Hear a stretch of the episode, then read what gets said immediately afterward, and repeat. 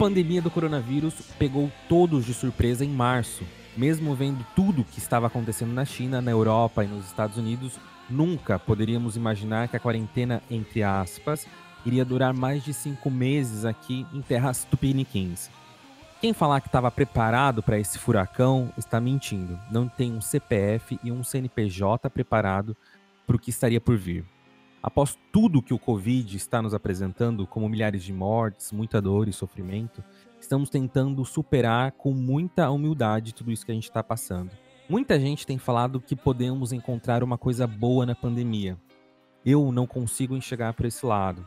Por isso que eu pergunto: quem no final da pandemia poderá dizer We are the champions? Quem lutou até o fim e sobreviveu com seu negócio já fez realmente muita coisa e merece louvor.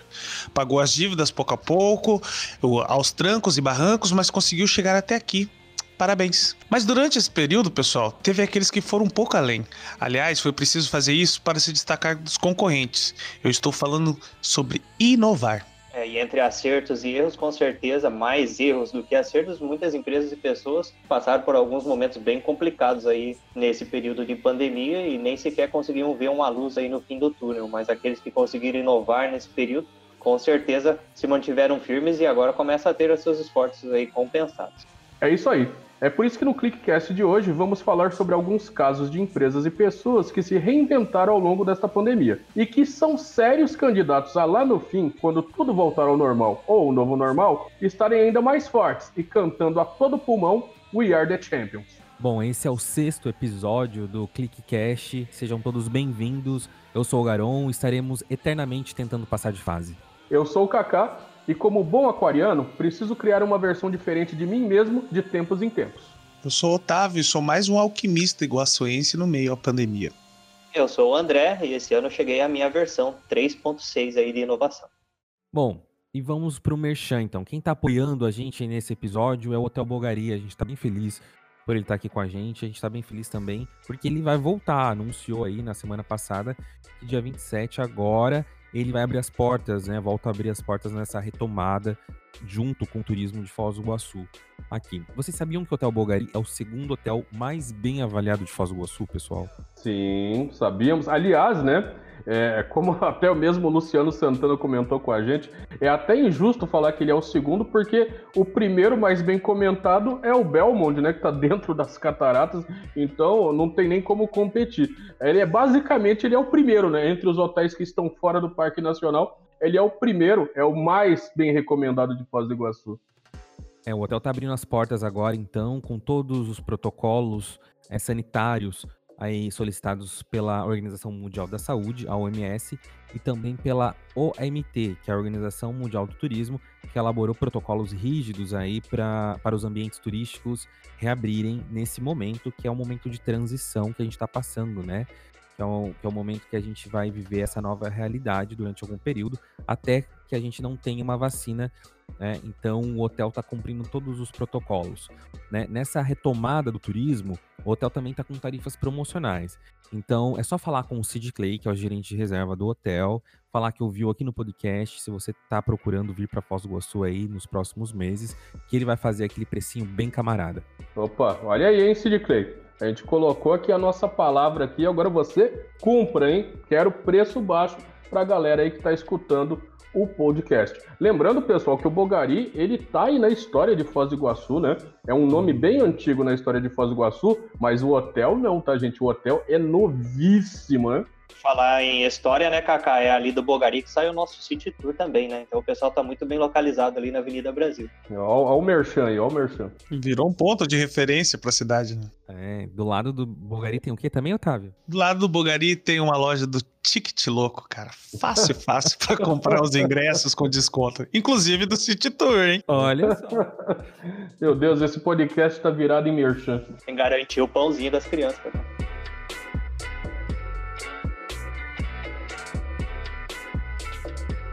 Bom, antes da pandemia, muitos empresários diziam que não era possível parar toda a operação para fazer ajustes ou corrigir erros no processo. Agora que foram obrigados a parar devido ao Covid-19, as empresas tiveram um sonhado tempo para se ajustar. Será que conseguiram? Com essa pressão, entre aspas, aí, de não fechar de vez a sua empresa e pelos números, muitos não conseguiram ou nem sabiam onde estavam o problema. Outros até consertaram os problemas, mas viram seu campo de atuação e vendas desaparecer com a pandemia e não conseguiram se reinventar ou se modernizar. O que mais se ouviu falar nesse período foi reinvenção, inovação e digitalização. Mas como fazer? A gente trouxe uma convidada hoje para a gente debater esse tema de inovação, reinvenção, digitalização de empresa, o que é rede social. Às vezes as pessoas bugam quando a gente fala isso, que é a Camila Nardi. A Camila Nardi é design de moda com especialização em marketing, além de influenciadora digital, principalmente no Instagram. Bem-vinda ao ClickCast, Camila. Obrigada, gente. Muito obrigada pelo convite. É, eu fico muito feliz de poder contribuir aí com esse conteúdo para vocês, levar informação para as pessoas. A gente agradece, Camila. A gente fica muito feliz de ter você aqui, principalmente também porque você está eh, passando é, por esse momento da quarentena, você deu muita informação para as pessoas. Eu acompanhei seu Instagram, que é o Camila Nard, é, Camila Nard Marketing, e aí é, eu, vi, eu vi uma corrente que se formou lá no Instagram, né? Você todo dia com lives, conteúdo, muita coisa legal, né? Isso. Eu já trabalhava ajudando empreendedores, né? Dava mentorias, consultorias nas empresas, ajudando nessa parte de né, implementar uma comunicação através do Instagram, mas era algo assim, como se fosse um plano B, sabe? Eu sou influenciadora também. E quando chegou a pandemia, eu falei assim, gente, eu tenho esse conteúdo todo guardado aqui e as pessoas estão precisando dele nesse momento. Foi quando eu criei um outro Instagram, que é o Cabelonar de Marketing, para levar essas informações para os empreendedores, né?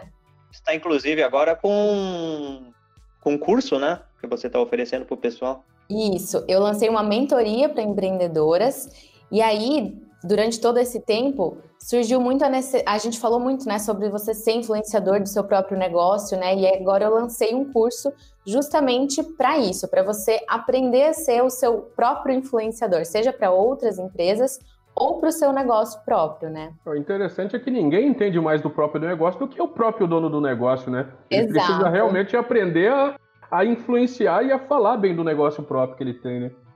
É exatamente isso que eu falo. Às vezes a pessoa quer contratar um influenciador para falar da sua empresa, mas ela não entende que ela tem o poder de falar muito melhor do que qualquer influenciador, né? Ela é quem entende tudo sobre o mercado, tudo sobre o universo. Então, um exercício que eu falo para eles fazerem é justamente isso.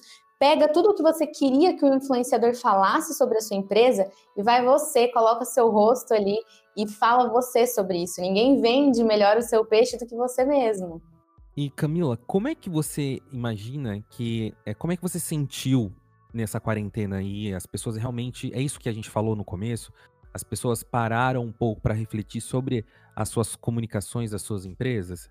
Enquanto algumas empresas já vinham se adaptando né, para o digital muito antes da pandemia, já criavam essa conexão com seus clientes através do Instagram, do Facebook, das redes sociais, quando chegou a pandemia, tinham algumas, a maioria né, das empresas, principalmente que estão há mais tempo no mercado, não, não conheciam muito esse meio. E aí enxergaram né, no Instagram ou em outras redes um meio de manter esse contato com clientes que antes era só um contato físico, né? Que era um contato na loja, que esperava o cliente passar na rua, o cliente ligar na empresa que estava aberta. Então, a, o Instagram ele veio com esse papel muito importante, tanto o Facebook, outra, outros canais de comunicação, para aproximar e manter esse contato a, das empresas com os clientes. Camila, então qual a importância das redes sociais na digitalização dessas empresas? Eu acho que é justamente essa aproximação, né? Se antes as empresas tinham um contato mais próximo com o cliente no offline, hoje a gente inverteu isso, né? A empresa ela precisa manter um contato no online para conseguir efetivar a venda no offline.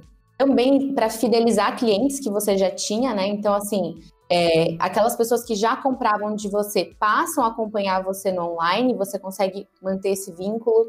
Também para a empresa conseguir estar onde a atenção do cliente está. A gente sabe que a gente passa é, o dia todo com o celular na mão, da hora que a gente acorda até a hora que a gente vai dormir, inclusive no semáforo dentro do carro. Então tem muito mais chance de você ser visto pelo seu cliente se você tiver onde a atenção dele está, que é no celular. Também sobre educar o seu cliente sobre o seu produto ou o seu serviço, falar sobre mais formas de utilizar, como funciona, cuidados, dicas, curiosidades, tudo que envolve né, o, o seu produto ou o seu serviço. Um ponto que eu vejo muito positivo é essa questão de você gerar conexão, humanizar a sua empresa através de vídeos, mostrar um lado da empresa que antes o cliente ele não tinha como ver, né? É, você vai ali, faz a compra e depois vai para tua casa. E através das redes sociais você consegue mostrar esse lado mais humano da empresa. É como se muitas pessoas têm a sensação quando estão assistindo um vídeo de um vendedor ou de uma empresa, como se elas estivessem ali dentro da empresa. Então, esse é um diferencial muito grande, né? As lives que o povo tem feito agora têm ajudado muito nessa conexão, nesse negócio de. É, é praticamente um, um programa de televisão agora, é, no, é a nova TV hoje. E também eu acho que mais importante do que tudo, que poucas empresas locais fazem, mas que elas têm acordado para isso, é usar as redes socia sociais para se posicionar, expor valores das, da, da, própria empresa, né? E muitas vezes esse é o grande diferencial em relação às outras empresas do mercado. Essa questão da empresa abraçar bandeiras, abraçar, abraçar causas que antes, se você só tinha, dependia do cliente passando na, na na rua para você efetivar uma venda, você não tinha espaço para falar sobre o que a sua empresa acredita, né? E as redes sociais também ajudam, obviamente, a expandir suas vendas, sem depender de empresa estar tá aberta ao público ou não por conta da pandemia. Você acha que esse comportamento das empresas, então, durante a quarentena, pode afetar elas também no pós-quarentena, digamos, pós-Covid? Com certeza. Muito, acho que muita coisa mudou, né, depois da pandemia, principalmente a forma como as pessoas consumiam mudou completamente e também a forma como as pessoas enxergam as empresas. A gente já vem há um tempo caminhando para um mercado onde as pessoas escolhem comprar de empresas que tenham os mesmos valores que ela. E aí, nesse primeiro momento de lockdown, que todo mundo fechou, as empresas elas se dividiram entre empresas que, exer que né, se reinventaram muito rápido e também exerceram a empatia, né, adotaram o fique em casa. Algumas empresas ficaram em cima do muro, outras empresas, enquanto fechou a empresa, também largou as redes sociais. Outras empresas foram contra o fechamento do comércio. Então, todos esses posicionamentos, essas atitudes que as empresas tomaram nesse momento de pandemia, vai fazendo um filtro, né? As pessoas vão tendo percepções positivas ou negativas e isso impacta muito na imagem da empresa. Então, esse comportamento da empresa durante pandemia, durante lockdown, ele tem que ser muito bem pensado, tem que ser bem estruturado para que tenha um efeito positivo pós-pandemia, para o novo normal, né? E o engraçado, né, Camila, é que mesmo quando a empresa ela não está assim tão forte nas redes sociais, ela mesmo assim ela está sendo analisada pelas pessoas que estão nas redes sociais, né?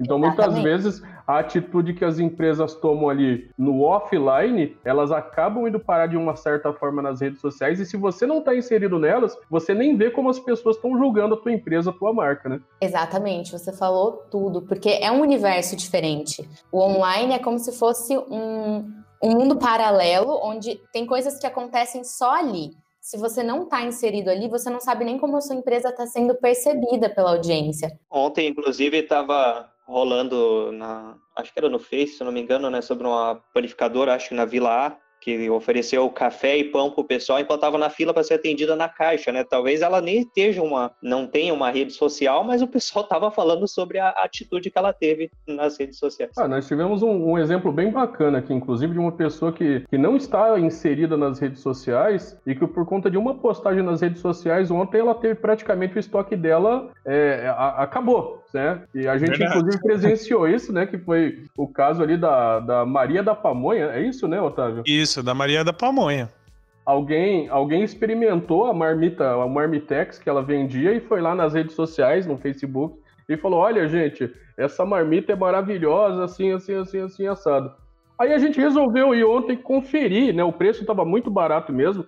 E a gente falou assim: vamos lá conferir essa, essa marmita lá da Maria da Pamonha. E quando a gente chegou lá, tinha uma fila absurda de pessoas na porta, encomendando, gente pagando antecipadamente. Ela falando: olha, pessoal, me desculpem, a gente foi surpreendido, eu não tinha me preparado para receber tanto de pedido. Parece que uma moça colocou lá na, nas redes sociais e ela teve, para vocês terem, você ter uma ideia, ela teve que refazer um outro lote de, de refeição para poder atender todo mundo que estava esperando ali. Olha o poder, né, do, do Facebook, do Instagram, da, da voz das pessoas no online. E é um negócio que a gente não tem no offline.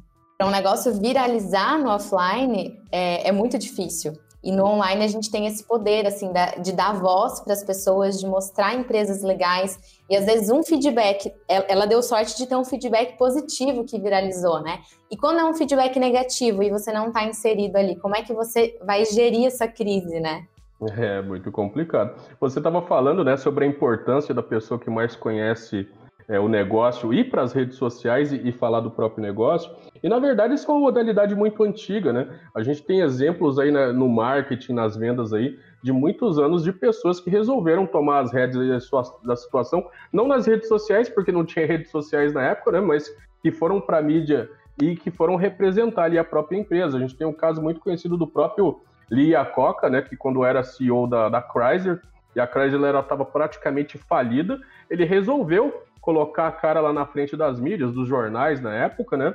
Para demonstrar que o carro da Chrysler era confortável. E ele foi lá, inclusive, jogou um ovo de, de uma certa altura em cima de um, de um carro, de um banco da, do, de um carro da Chrysler, para mostrar que o ovo não quebrava, né?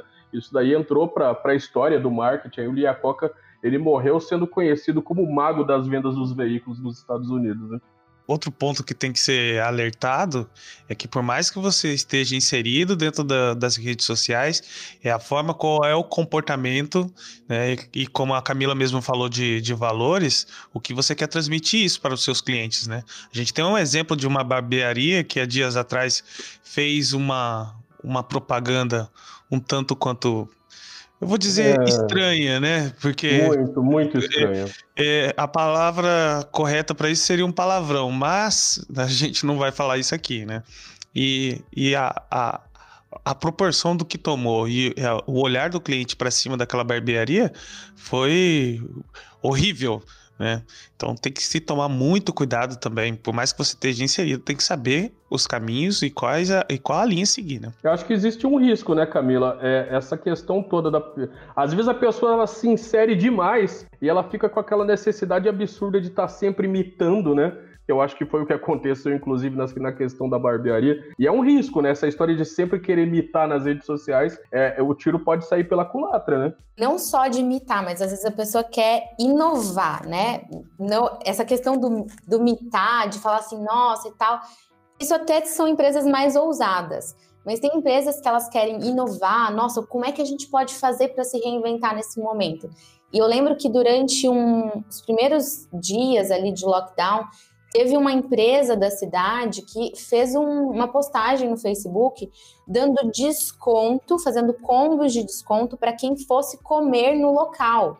Sendo que o recomendado na época era você só sair de casa em momentos de necessidade mesmo. E aquela empresa estava estimulando as pessoas a saírem, dando algo, né, um desconto a mais. Isso pegou muito feio para a empresa e até outras pessoas que comentaram comigo falaram assim: "Nossa, eu era cliente deles, depois dessa eu não vou mais". Então assim, além de não ganhar novos clientes, ainda está é, se desfazendo de pessoas que já, já consumiam no local, né? Por conta desse posicionamento errado, né? Tentou inovar para fazer tentar ganhar dinheiro, porque era um momento que as empresas estavam preocupadas, estão preocupadas ainda, né, com a questão financeira. Mas é, faltou essa empatia do momento, né? E aquilo lá que eu falei, algumas empresas é, exerceram essa empatia, adotaram o Fique em Casa e deram desconto, inclusive, para delivery. Então, foi uma estratégia que eles tentaram para benefício da empresa, mas que teve uma repercussão de imagem muito ruim. Imagina, eu me ver um arroz, feijão é, salpicado com Covid. é, situação. Garon, é, muitos empresários e empreendedores estão apostando na internet como uma forma de expandir os negócios, né? Trazendo eles assim para o mundo digital. Para isso, uma das soluções é a criação de um site para a empresa, tornando-os mais acessível para um público mais amplo. Mas a pergunta é, qual é a diferença entre loja online e e-commerce, Garon? Vamos lá, vou tentar responder um pouco a pergunta e não me colocando no, no papel de especialista e tudo mais, porque é, isso pode ser interpretado de várias formas, né? Mas Eu vou dar um exemplo e vou citar aqui uma, um empreendedor aí de Santa Teresinha de Itaipu que tem uma, uma loja é, que vende seus produtos e aí ele criou um Instagram e começou a, a, a bombar no Instagram ali, a produzir, produzir conteúdo e ele vende por inbox. Então as pessoas chamam o inbox, ele faz o pedido e despacha aí para o Brasil todo a sua confecção. Não é um e-commerce, não existe um site onde você entra, compra, coloca no carrinho, passa o cartão sem precisar conversar com ninguém. Então o e-commerce se caracteriza dessa forma, né? Você, por exemplo, o Amazon, você entra no Amazon, você não precisa conversar com ninguém lá. Você coloca o seu carrinho, você recebe o seu produto em casa. Isso é um e-commerce, né? Uma loja online, você pode ter ali o seu Instagram, Você pode ter talvez um, um, seu Facebook e aí você mesmo vai oferecer a sua produção artesanal de kombucha, a sua produção, não sei, de algum outro produto, né? Então existem essas duas formas. É, não, não caracteriza que é, uma mata a outra, né? Então depende muito do seu produto, da quantidade de pessoas que você tem acessando as suas. Por exemplo, eu vendo um produto online, mas eu não tenho e-commerce. Eu vendo o que é online? Eu vendo as minhas fotos que eu faço em Foz do Iguaçu. Então as pessoas entram em contato comigo, pagam antecipado e elas chegam aqui e eu vou dar, vou entregar o produto que é o quê? Vou acompanhar as pessoas tirando foto, mas eu não tenho um e-commerce, né? Então acho que um pouco pode ser essa diferença aí. Uhum, é que no caso, então o e-commerce é uma coisa mais complexa, que exige faturamento, é, logística. Não que não exija no, é, logística na loja online, né? mas a loja online eu acho que talvez, não, não sei se vocês têm a mesma visão do que eu, é, que é bem por onde a maioria do, dos, no, dos empreendedores estão tomando, sabe? É de ter aquele contato, às vezes, até mais informal com o cliente, né? não é aquela coisa quadradinha do e-commerce. O e-commerce pode abranger bastante coisa, mas, mas a loja online. Eu posso te dar um exemplo de como eu errei já algumas vezes, né? A gente tinha aqui em Foz do Iguaçu uma franquia de uma agência de, de comunicação de, de marketing digital que vendia é, e-commerce. Uma solução já pronta de e-commerce. E entrou em contato comigo duas moças é, muito bacanas, simpáticas e tudo mais. Elas queriam montar uma loja virtual para vender as. Ou elas faziam produtos é, é, de, de é, brincos, anéis, esse tipo de coisa. É bijuteria, artesanato? Isso, bijuteria. E elas queriam fazer um e-commerce. E aí eu dei uma assessoria toda voltada para e-commerce. Só que é muito difícil você faz, você competir hoje com a Amazon, é muito difícil competir com as grandes lojas de bijuteria online. Então, vendo o que, que a, vendo agora a Camila falando e tudo mais nesse podcast, é, o que elas poderiam ter feito? Elas poderiam ter montado um Instagram, porque eu acho que aí a voz dela seria muito maior porque elas poderiam aí produzir conteúdo, falando sobre as bijuterias, fazendo parcerias com influenciadores digitais. Então, né, eu acho que hoje elas estariam mais amparadas ali pelo Instagram, nas redes sociais, do que um e-commerce, né, Camila? Eu acredito que é assim. Muitas vezes, acho que até antes da pandemia, as pessoas até tinham essa ideia de que para vender online precisava dessa estrutura do e-commerce, precisava às vezes de uma equipe, contratar alguém para fazer um site. Realmente, assim, se você tem dinheiro para investir, se você tem é, ambição assim de nível nacional, é uma boa. Mas para empreendedores locais, não tem necessidade. Eu trabalho com empreendedores de pequenas e médias empresas e todos eles vendem uh, online, mas sem necessariamente ter um site, ter um e-commerce. E essa conexão que o Instagram gera, essa aproximação com o cliente, ela efetiva vendas ali não precisa de um, um site para a pessoa olhar e comprar. É quase que instantâneo. A pessoa viu, gostou, manda uma mensagem, está disponível e eles efetivam a venda. Então não precisa dessa, dessa estrutura toda, né? Você pode ter, mas para você começar a vender online, criando uma página no Instagram ou no Facebook, começando a postar seus produtos, seu serviço, gerando um conteúdo de valor para o cliente, né? Não só propaganda, porque a gente fala muito que o que, é com, o que funciona no offline não funciona no online. Você tem que entender como é que é a linguagem da rede social que você vai inserir a sua empresa. Você fazendo isso com um recurso ali do teu celular, que é uma ferramenta de trabalho que te possibilita muitas coisas, você consegue ter bons resultados de venda online. É, tem muita gente que tem muita gente que, que acha que porque tem um site na internet tem um e-commerce, né, Camila? Mas é mais do que isso, né? É, é a pessoa é, para ela realmente começar a ter uma renda ali a partir de uma coisa que ela colocou na internet, ela precisa realmente ter uma presença sistêmica, ter planejamento, precisa de mais do que só estar na internet, né? Eu tenho até o caso de uma cliente que ela veio procurar meu serviço, minha mentoria, porque ela tinha um e-commerce de roupas. E o e-commerce dela não estava vendendo, ela só tinha o site, mas ela não tinha o Instagram. Na verdade, ela tinha o Instagram, mas ela não postava nada lá. E falaram para ela que o Instagram ajudava a aumentar as vendas. Quando ela entendeu é, todo o trabalho que tinha por trás do Instagram, ela me perguntou se realmente precisava fazer tudo isso para aumentar as vendas, né? Eu falei assim: olha, é, esse é o caminho, né? Se você seguir 50% do que eu tô falando, com certeza as vendas vão aumentar. E aí ela começou a gerar conteúdo, fazer provador das roupas dela e tudo, e ela viu que as pessoas compravam muito mais pelo direct com ela do que pelo próprio site. Então todo aquele e as pessoas eram locais na própria cidade, né? Então todo aquele investimento que ela fez do site, ela acabou deixando de lado depois, porque ela viu que o resultado em vendas ela que trabalhava com moda e o público dela era local, funcionava muito mais no Instagram com as estratégias corretas, né? É, você falou de provador e é uma coisa que eu fico, eu sou viciado, é assistir provador de blogueiras e eu fico assim, eu, e eu queria ter, eu fico passando, fico vendo, eu fico, nossa, que roupa bonita, nossa, que bonita, eu não sabia que existia esse tipo de roupa. E eu fico, eu quero, eu queria ver homens fazendo provador, sabia, Camila? Porque eu também quero, eu quero ver, tipo assim. Verdade. Eu não vejo isso, Camila. Carol, essa é. é uma dificuldade muito grande, sabia? eu, eu, não sei se vocês sabem, mas eu também tenho uma agência de influenciadores aqui em Foz, né? E a gente uhum. não tem nenhum homem no casting da agência. Nossa. Ontem eu tava vendo uma postagem no Face, Garão, que não tem brechó de homem de roupa, Olha porque o homem usa roupa até ela desgastar e rasgar. Não, mas eu acho que se tivesse, eu por exemplo, eu seria, eu compraria. E eu fico pensando assim, nossa, não tem um lugar, não tem um perfil que a gente possa ver roupa masculina, porque assim, a gente vê muita loja feminina e aí, muito, uhum. muito provador aí de blogueiras fazendo provador, mas a gente, eu não vejo roupa masculina, eu gostaria, sabe? Porque eu tenho que ir na loja comprar ainda. E a, a mulher não, a mulher vê, vê, ali o provador, entra lá no Instagram, já compra, assim, é muito mais já fácil. Já compra no corpo mesmo. Aham. Uhum. Vamos fazer isso, Garão. Vou colocar você para fazer provador, Opa. porque as empresas, as empresas que têm o público masculino, né, que trabalham com roupas masculinas, não encontram pessoas para fazer isso. Olha é um, uma deficiência do mercado. Mas vocês, vocês sabem que nessa questão de vestuário, eu tenho muita inveja das mulheres, porque é, a impressão que eu tenho é que os fabricantes de vestuário eles capricham muito mais e modelam muito mais a roupa que é pra, para a mulher do que para o homem, né? É, por exemplo, assim, eu se fosse mulher, eu me arriscaria facilmente a comprar uma coisa pela internet e provavelmente ela cairia bem em mim, da mesma forma como acontece ali na rede social, como a, a rede social mostra. Mas quando a gente vai comprar coisas de homem pela internet, geralmente, quando você recebe, você precisa fazer muitos ajustes. Mas, ó, essa é uma, uma opinião meio que errada, porque a gente compra pela internet e a gente ainda assim tem que mandar ajustar também. Olha só.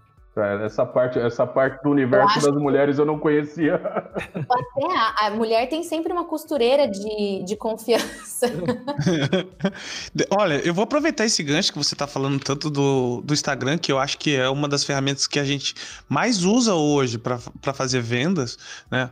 E, e você esses dias eu vi um post teu que você mostra cinco erros que você não deve cometer no Instagram. Você consegue dar um resuminho pra gente desses cinco erros que não pode ser cometido? Sim.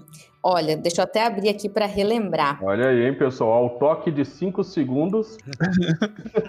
Ó, eu coloquei aqui, porque assim, as pessoas elas vêm até mim, eu escuto as queixas e eu tenho um banco de dados onde eu vou anotando tudo, porque tudo vira conteúdo depois, né? Legal. Então, uma coisa que acontece muito é o empreendedor achar que ele vai criar um Instagram, ele vai vender através do Instagram, mas ele só deixa para postar foto e postar conteúdo quando ele tem tempo. Ele leva o Instagram para postar assim quando dá, quando sobra um tempinho e não leva como um trabalho. E daí eu até falo para as pessoas que ele tem que estar tá na lista de prioridades do seu negócio, porque ele vai impactar 100% nas suas vendas. Uhum. Né? A oportunidade de você vender mais de você conseguir novos clientes, de você fidelizar os que você já tem. É, um outro erro também é a pessoa achar que ela vai abrir o Instagram hoje e que semana que vem ela já vai estar tá vendendo. Né? E isso não acontece nem com empresa física, que abre a empresa na rua e, e começa a entrar cliente do nada. Não é assim, né? E a pessoa tem que ter essa mentalidade de longo prazo para tudo, para tudo mesmo. Demora, não é algo que você vai construir uma audiência é, fiel, engajada, que conhece o teu produto do dia para a noite. Então, eu falo que a pessoa tem que estar disposta a saber esperar, a aprender como é que é o jeito certo de fazer, né? Aprender as estratégias corretas e insistir nisso. É, e se não é, não é para usar esses três pontos aqui, nem começa, porque realmente só vai perder tempo. Seguidores do dia para noite a gente até consegue, né, Camila? Mas engajamento. É, que não adianta ter, ter mil, 15 mil seguidores, né? E não conseguir o engajamento necessário. E o engajamento, ele só acontece quando a pessoa te conhece. Se ela entrou ali no teu Instagram por um sorteio ou por alguma coisa, ela não tá te conhecendo. Você tem que conquistar ela e torcer para ela gostar do teu conteúdo e resolver interagir. Mas esse esse engajamento mesmo, até o próximo tópico, que é os grupos de engajamento, ele só acontece quando é uma relação verdadeira. Tem empresas, lojas profissionais até influenciadoras que entram em grupos de engajamento achando que vai aumentar o engajamento por conta do algoritmo ali do Instagram e tudo. E a gente que conhece um pouco sobre como funciona o algoritmo sabe que isso não acontece. E na verdade o Instagram ele identifica que você está abrindo através de um link externo, que são comentários rasos, que não são de pessoas que vieram através do seu feed. E isso acaba sendo só um massageador de ego para te dar volume de comentários, interações e não é real. E outra coisa até que eu coloquei aqui, que é super, é o que uma das coisas que mais acontece, é a pessoa vir para o online, o empreendedor vir para o online achando que o que funciona no offline vai funcionar por aqui, que é fazer aquelas panfletagens, aquelas artes com super ofertas, que não tem nenhum conteúdo, é só propaganda, propaganda o tempo todo. Esse tipo de coisa até funciona na televisão, né? Entre uma novela e outra, que é um conteúdo. Funciona, às vezes, num outdoor, a pessoa está passando na rua, vê, mas no online a pessoa ela busca conexão, ela busca conteúdo e achar que é só entrar no Instagram e começar a postar aquelas artes cheias de informação, poluição visual, isso não vai dar resultado. E esse é um dos erros mais comuns, inclusive de agências. E o último erro aqui é a pessoa se preocupar demais com o que os outros vão falar dela, né? Quando a gente começa a falar para o empreendedor que ele tem que gravar vídeos, tem que aparecer, que, que vai ter que falar sobre o produto, ele já fica com medo de, de ser chamado de blogueirinho, de ser chamado da, do que, que as pessoas vão falar dele, se ele vai falar errado. E o que funciona aqui é, é você ser autêntico, né? Quando você se preocupa demais com o que os outros vão pensar e falar de você, você acaba ficando morno. E aí esse negócio morno, ele não funciona, né? E até eu coloquei uma frase: não dizer o que você pensa é a condição de um escravo. E a gente normalmente é escravo do que a gente pensa que os outros pensam da gente. A gente nem tem certeza se as pessoas estão pensando aquilo que a gente já pré-imaginou, mas a gente já deixa de fazer coisas pensando nesse julgamento. Muito bacana, muito da hora mesmo esses, esses cinco pontos aí. Até fiz algumas anotações aqui que é bom para eu que, que coordeno também um, uma das empresas aqui do grupo, a gente trabalho diariamente ali com, com o Instagram e é bom a gente estar tá atento a cada pontinho desse aí. Muito obrigado. Eu anotei todos. Muito bom, Camila, muito obrigado. Vamos, é, continua aqui com a gente na conversa a gente vai falar um pouquinho agora, Camila, sobre uns casos nossos aqui das nossas empresas, né? Que, o que, que a gente tem passado, como que foram, foi, como está sendo esse tempo aí de quarentena, como que foi pra gente aqui, e muitas coisas realmente, como o Kaká disse lá no começo, né, foram aceleradas. Então, muita coisa que estava ali na manga, que a gente já ia tirar, né, que de repente a gente estava esperando o momento certo para fazer, nesse momento a gente acelerou, né? Eu acredito muito que foi isso, assim, que aconteceu, né? Então, é como não a nossa operação da Lomar, por exemplo, ou do Ticket Louco, enfim, das empresas, a, a nossa operação ela é muito rápida, então o turista está em Foz, a gente precisa atender, a gente precisa produzir conteúdo, a gente precisa, a gente já estava submerso nisso quando aconteceu a pandemia, a gente não teve mais o turista aqui em Foz do Iguaçu, então a gente teve tempo para a gente tirar coisas do papel, né?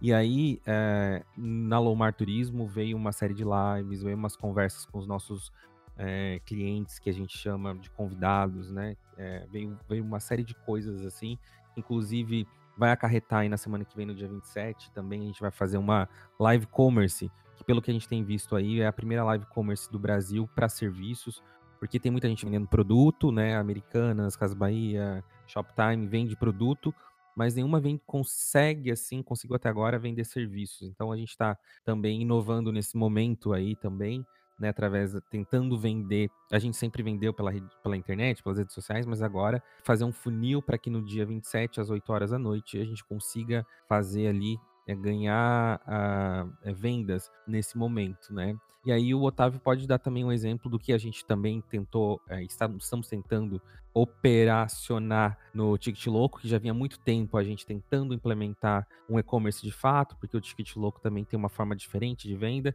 e aí saiu, né, Otávio, nessa pandemia, né? Pois é, a gente já tinha, né? Se a gente voltar no assunto ali do que era uma loja virtual e um e-commerce, a gente já tinha loja virtual. A gente tem ali o nosso site, o ticketloco.com, onde a gente tinha ali uma vitrine, né, do, do, dos nossos produtos, que a gente vendia, daí no caso era um, um braço, né, que fazia com que os clientes comprassem com a gente, ou no inbox, né, através do, do WhatsApp, Instagram, Facebook, ou então comprando na, na no ponto físico, né a gente tinha assim essa ideia de, de montar um e-commerce onde a pessoa já poderia fazer todo o processo dentro de um site.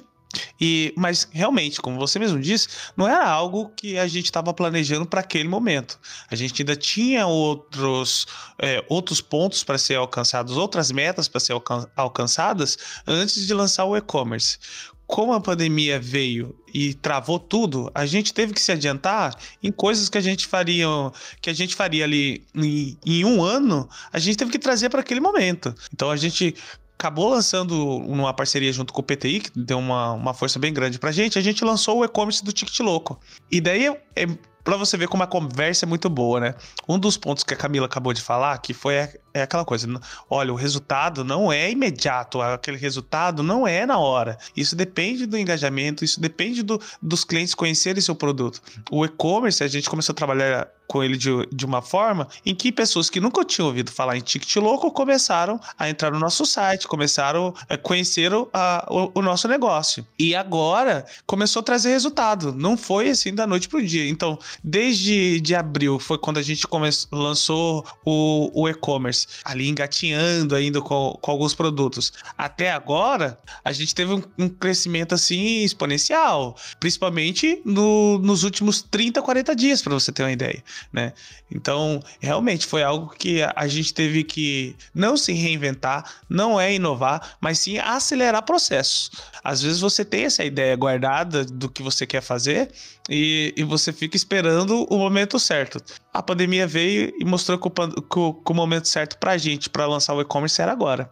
É, mas você veja, né, Otávio, é, era uma coisa que já estava planejada, né, e vocês já tinham ali mais ou menos o, o, na cabeça o que vocês queriam. Mas esse imediatismo todo da pandemia, ele acabou forçando muitas empresas a procurarem algo que elas nunca tinham pensado em fazer na vida. Uhum. A gente viu aí muita gente procurando se digitalizar, digitalizar o seu negócio e metendo o pé pelas mãos, né, Garon? A gente viu muita gente meter o pé pelas mãos aí nesses últimos três meses aí, principalmente aí, Verdade. quando viu que a coisa estava apertando, que a pandemia não ia embora naquela velocidade que estava prevista e hum. começou a fazer de qualquer jeito também. Não é bem assim, né? Eu acho que é, existe a necessidade de um planejamento e de se saber onde está e onde quer estar daqui a algum tempo, né?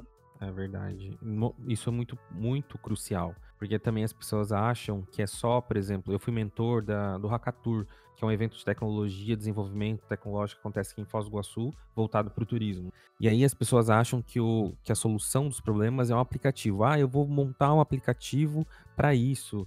É, eu vou montar um aplicativo e a gente vê que não é assim que acontece né, de uma hora para outra, né? Não é de uma hora para outra, exatamente como o Otávio disse. Então, existe toda uma construção que realmente passa pelo que a Camila disse ali, de você criar o seu propósito, de você comunicar de uma forma agradável o seu público, para depois, exatamente, você ir ampliando uh, o, seu, o seu negócio, né? O seu know-how. E aí tem um outro exemplo também que vem do André, que a gente também, dentro das empresas, a gente sempre vem falando, é, essa conversa é antiga, vamos criar um walk tour de graça para os turistas que tem, estão em Foz do Iguaçu, até porque se liga também a muito nosso pensamento de proteger a história da cidade. E nesse momento, né, André, saiu um free walk também, né?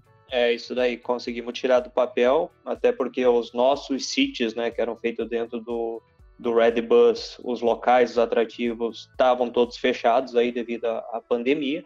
Então, mas as ruas não estavam fechadas, né? Então conseguimos aí com esse tempo elaborar todo o roteiro e criar o walk, o free walk ali no centro da cidade. Amanhã, inclusive, já tem um passeio aí às quatro horas da tarde, que ajudou, querendo ou não, vai ajudar aí a, a melhorar e ter um atrativo a mais na cidade. Outra coisa é, que vocês estavam comentando, é sobre como manter o produto, né? Criar, criar conteúdos. Nós também não podíamos fazer os city tours ao vivo, mas podia fazer eles virtuais e isso foi analisando os locais como a Europa, a Itália. Conforme foi passando o surto lá, o pessoal começou a divulgar muito city tour virtual, mostrar como é que era o local e nós tivemos também, vendo alguns uh, guias aqui do Brasil também partindo para esse lado, fazer os nossos sítios virtuais, sítio Brasil, sítio Argentina, fronteira fechada, não podíamos cruzar para lá com o ônibus, não tinha nem turista aqui, mas pela internet, usando aí ferramentas como o Google Street, a gente cruzou a fronteira, mostrou todo o, o toda a cidade de Porto Iguaçu, mostramos as cataratas do lado argentino usando uh, a tecnologia, no caso, né, e ajudando o pessoal aí a, a passar essa pandemia da melhor maneira possível, matando um pouco a saudade, porque não mostrando o nosso produto para que quando eles possam venham a Foz do Iguaçu e realizem esses passeios que eles viram de forma virtual, mas agora pessoalmente. Muito legal, muito legal. Então a gente conseguiu aí tirar várias coisas do papel. É claro que a gente tem uma equipe muito, e isso também é muito importante, uma equipe muito mesclada, uma equipe muito híbrida, que consegue se adaptar aí a, a vários, vários momentos.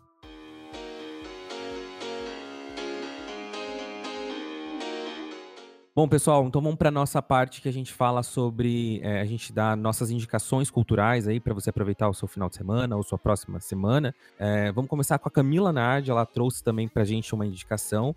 Qual que é, Camila? Então, a indicação que eu trouxe tem muito a ver também com o momento que a gente está vivendo e com tudo que a gente falou aqui sobre a gente se reinventar, que é uma minissérie no Netflix, que é a vida e história da Madame C.J. Walker que foi a primeira ne mulher negra americana a fazer um milhão de dólares. E ela trabalha com produtos de cabelo, ela criou uma marca e ela foi de fato a influenciadora do seu próprio negócio. A história tem muito protagonismo dela, né? O quanto ela tinha força de vontade de fazer as coisas acontecerem. Ela usou a própria história como case, né, para fazer o produto vender mais. E fala muito sobre a capacidade dela entender o que o mercado queria e se adaptar a essas necessidades, né? Ela pegou um produto que já existia, melhorou ele e fez a própria marca dela, ela de fato inovou e ela deu voz e dinheiro para as mulheres na época, porque ela gerou inúmeros empregos, né, com vendas diretas do produto dela. Então é uma série assim que se a gente pegar para analisar, tem muitas lições para a gente aplicar hoje, principalmente em momento de pandemia. É uma história real e fantástica, né? Isso. Que legal. Bom, Camila, muito obrigado pela sua participação hoje. brilhantou muito o nosso tema, trouxe muitas coisas bacanas e interessantes. Muito legal Show aprender com você. Eu Sim. que agradeço o convite, viu, gente? Muito obrigada e sucesso nesse podcast. Obrigado, Valeu, Camila. Obrigado, obrigado. Camila. E vou ter sucesso no Instagram com essas dicas todas aí. Me aguardem, Instagramers. É, é, só, é só seguir lá. É, é Camila Nardi Marketing, é isso? Isso, Camila Nardi MKT. Porque eu tenho o meu Camila Nardi normal, de influenciadora, e tenho o Camila Nardi MKT, que é para dicas para empreendedores para trabalhar legal aí no Instagram. Show de bola. Obrigadão, Camila. Obrigado. Obrigado. Bom, minha dica de hoje é o filme Soul Surf, que o título em português é Coragem de Viver, e ele está disponível na plataforma Netflix. O filme tem no elenco o Dennis Quaid e a Ellen Hunt, e conta a história real da havaiana Bethany Hamilton, interpretada pelo, no, no filme pela Ana Sofia Robb, que vocês devem conhecer do filme Ponte para Terabitia e pelo papel que ela fez também no filme Fantástica Fábrica de Chocolate, na versão do Tim Burton. Né? A Bethany Hamilton, ela vivia uma vida quase normal de adolescente, tirando o fato que ela amava surfar e competia profissionalmente nesse esporte, né? Mas que quando, aos 13 anos, ela foi atacada por um tubarão tigre de cerca de 4 metros e meio, enquanto treinava com uma amiga, e esse tubarão ele acabou arrancando o braço esquerdo da Bethany, né? Mesmo perdendo quase 60% do sangue do corpo nesse incidente, ela conseguiu se recuperar E quando todos achavam que ela não tinha mais chance de, eh, na carreira profissional, do surf, né? Ela, por amor ao esporte, decidiu se adaptar e lutar pelo sonho de voltar a competir profissionalmente. O longa ele é baseado num livro que a própria Bethany Hamilton escreveu, né? E que se chama Soul Surf. E agora vocês vão me pegar com aquele negócio do, da, do inglês, né? O nome em inglês do livro é A True Story of Faith, Family and Fighting to Get Back and the Border. and the Border. É, tá terrível o meu inglês. Tá? Aqui na tradução aí fica Alma de Surfista, uma história verdadeira, enfim, tá? E uma das curiosidades desse filme é que a própria Bethany Hamilton, tá? Ela foi dublê da Ana Sofia nas cenas de surf. Então, enquanto a Ana Sofia fazia as partes bonitas do filme, nas cenas de surf, quem fez as cenas foi a própria Bethany Hamilton. E esse é um filme muito bacana, né? É, que vale muito a pena assistir. Ele tem direção do Sam McNamara, e eu já vou pedir para vocês, gente, não julguem o filme pelo diretor. Porque o Sam McNamara, ele tá no currículo dele tem um monte de produção aí para adolescente, né? Inclusive as visões de Raven. Mas esse filme Soul Surf, ele tem uma história fantástica de superação e de reinvenção de si mesmo, num momento em que ninguém mais está acreditando que você possa fazer alguma coisa. Então vale muito a pena assistir e traz uma lição muito bacana. Você vai achar briga com o pessoal aí das visões de Raven, né, Kaká? Cara, eu gosto As das visões, visões de Raven é legal. Eu, eu coloquei visões de Raven porque é o único que realmente é bom. Deu o resto na Olha, eu também tenho uma dica de filme aqui. Que, que mostra de uma certa maneira um, um outro estilo de superação, mas que também combina com esse momento que a gente vive hoje. O nome do filme é O Homem que Mudou o Jogo, ou Moneyball em inglês.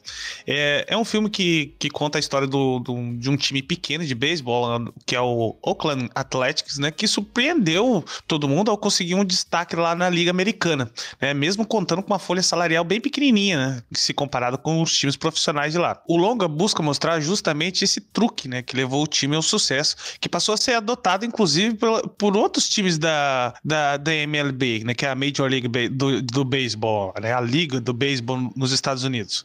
Auxiliado por Peter Brand, né, que é o, o Jonah Hill, Billy Bane, que é o Brad Pitt, né, o filme é bonito, gente, pelo amor de Deus, né, é, resolveu pensar diferente e prestar mais atenção nas estatísticas do que na esperança e expectativa de olheiro veterano. Isso se a gente traz para cá, pro, pro nosso momento, é, é você prestar mais atenção nas estatísticas do, do mercado que pode te levar do que nas velhas crenças, tá? Só para vocês fazerem uma comparação, assim. Então, o Brad Pitt tá, tá sensacional nesse papel, né? Ele dando, assim, ao personagem uma autenticidade, uma autenticidade muito bacana, apesar de, de várias vezes ele ser destacado, né, só pelos seus atributos físicos, né, porque ele é muito bonito, é inegável que ele se trata de um dos melhores atores da, da- dessa, dessa geração, da, da geração dele, né.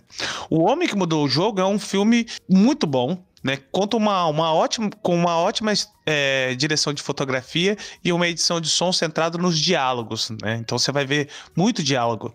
Ele é indicado seis, ele foi indicado a seis categorias no, no Oscar, incluindo de melhor filme e de melhor ator. E olha, vou falar uma coisa pra você, não tenha medo do filme, né? O filme não é sobre beisebol, entendeu? Ele é um filme que fala sobre a nova forma de você é, sair, vamos dizer assim, das enrascadas que o mundo pode estar preparando pra você. O filme é um filme de 2011, né? Também tá disponível na Netflix e a direção é do Benedict Miller. Eu falar isso, que não precisa gostar de beisebol para assistir o filme, né? Pelo contrário, acho que você vai começar a gostar de beisebol depois que assistir o filme. Exatamente. Ah, é, ah, eu li algumas críticas sobre o filme e teve gente que acabou procurando depois saber sobre o esporte justamente por conta do filme.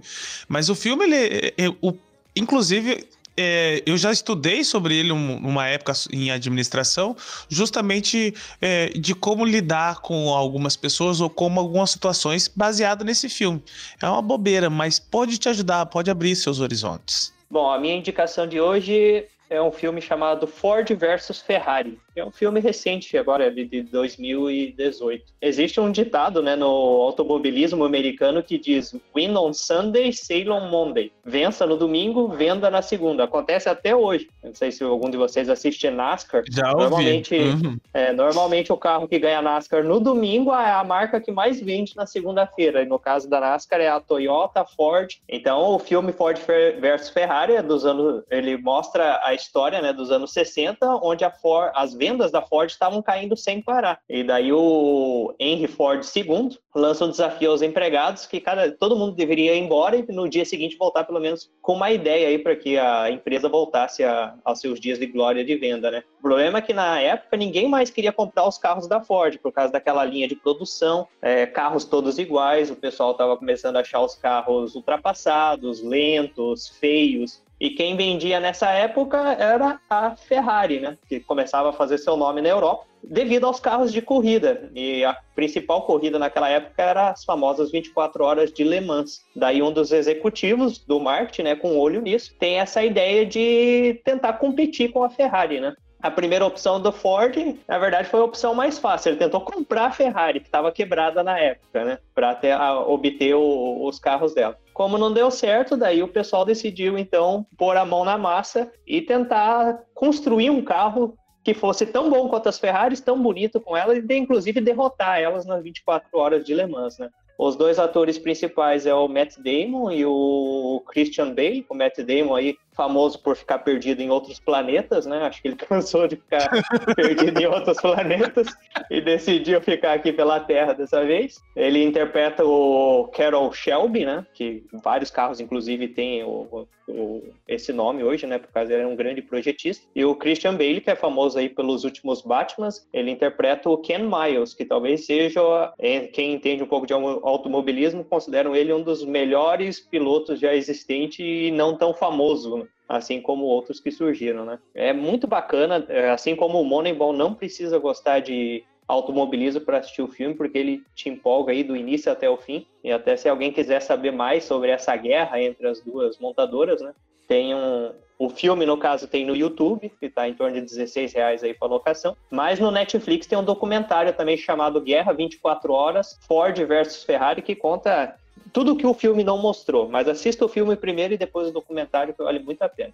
Olha, você vê que coincidência interessante, André, porque no começo desse podcast, quando a gente estava conversando com a Camila, eu citei o exemplo do Lee Iacocca, né, como o cara que pegou ali, quando ele era CEO da Chrysler, ele colocou a cara lá na frente, né, e humanizou ali toda a questão da Chrysler ali, tirou a Chrysler do buraco. Mas antes disso, olha só a coincidência, você dando aí como é, sugestão assistir esse filme, antes de sair, de chegar na Chrysler, o, o Lee Iacocca, ele passou exatamente pela Ford, tá? E juntamente com o Henry Ford II, ele foi o responsável pela criação de um dos carros mais icônicos da Ford, que é o Mustang, né? Em 1962, Exato. depois de muito torrar a paciência do Henry Ford II, o Lee Iacocca recebeu o sinal verde do, do Henry Ford e 40 milhões de dólares para produzir o que hoje a gente conhece como Mustang, né?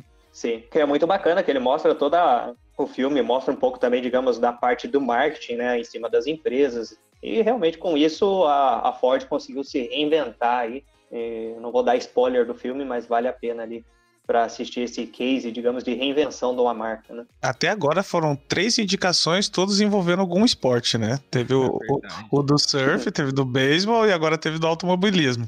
E Boa, agora será você, que é o que vai quebrar, aí, vai lá, quebrar a corrente? Sabe que eu até fiquei pensando alguma coisa agora, assim, para dar ligação, mas não encontrei nada aqui.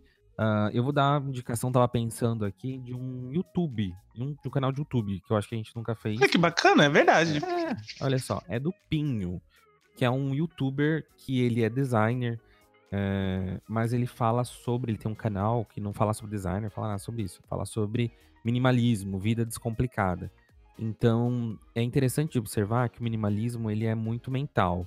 Ele é muito mais do que é, material, você ter bens materiais, enfim e faz uma ligação também com um livro que eu li que realmente mudou minha vida, que é Essencialismo, que fala um pouco sobre a diferença do minimalismo e do, do essencialismo, né? Então, por que, que eu dou indicação nesse episódio que a gente falou sobre inovação? Porque você precisa ter momentos de descompreensão, sabe? Tanto que você é, lê sobre inovação, sobre tecnologia, sobre muita coisa, tem momentos que você precisa tirar as coisas da sua mente para você conseguir respirar. Então esse canal do Pinho é muito, é muito bonito, ele, é, ele enfim, tem um, uma, um ótimo áudio, um ótimo vídeo, assim, faz com que você reflita sobre várias coisas é, da vida, assim, né? É, por que, que, será que eu preciso, preciso mesmo é, disso para que eu consiga sobreviver?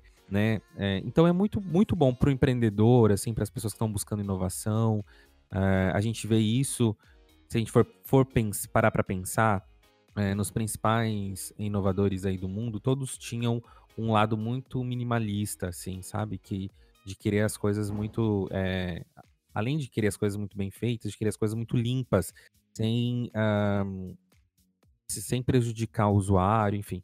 Então eu, eu, eu, eu acho bem interessante indicar. É, o, é Pinho, uh, o, o canal. Ele, eu comecei a, a ver os vídeos dele, tinha 12, 10 mil inscritos. Hoje ele tá com mais de 100 mil inscritos, porque o pessoal tem se preocupado também com um pouco com a saúde mental durante essa quarentena aí. Então ele cresceu bastante falando sobre é, descompressão no mundo aí cheio de informação, né? Vale a pena dar uma olhada. E eu já vou dar uma olhadinha assim que acabar esse programa. Bem bacana mesmo. Vou procurar aqui também.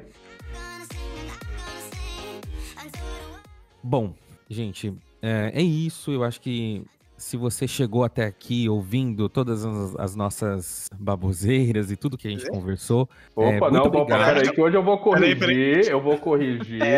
porque a, a, a, parte com a Camila realmente não foi baboseira. realmente, tá? ah, teve conteúdo. Teve conteúdo.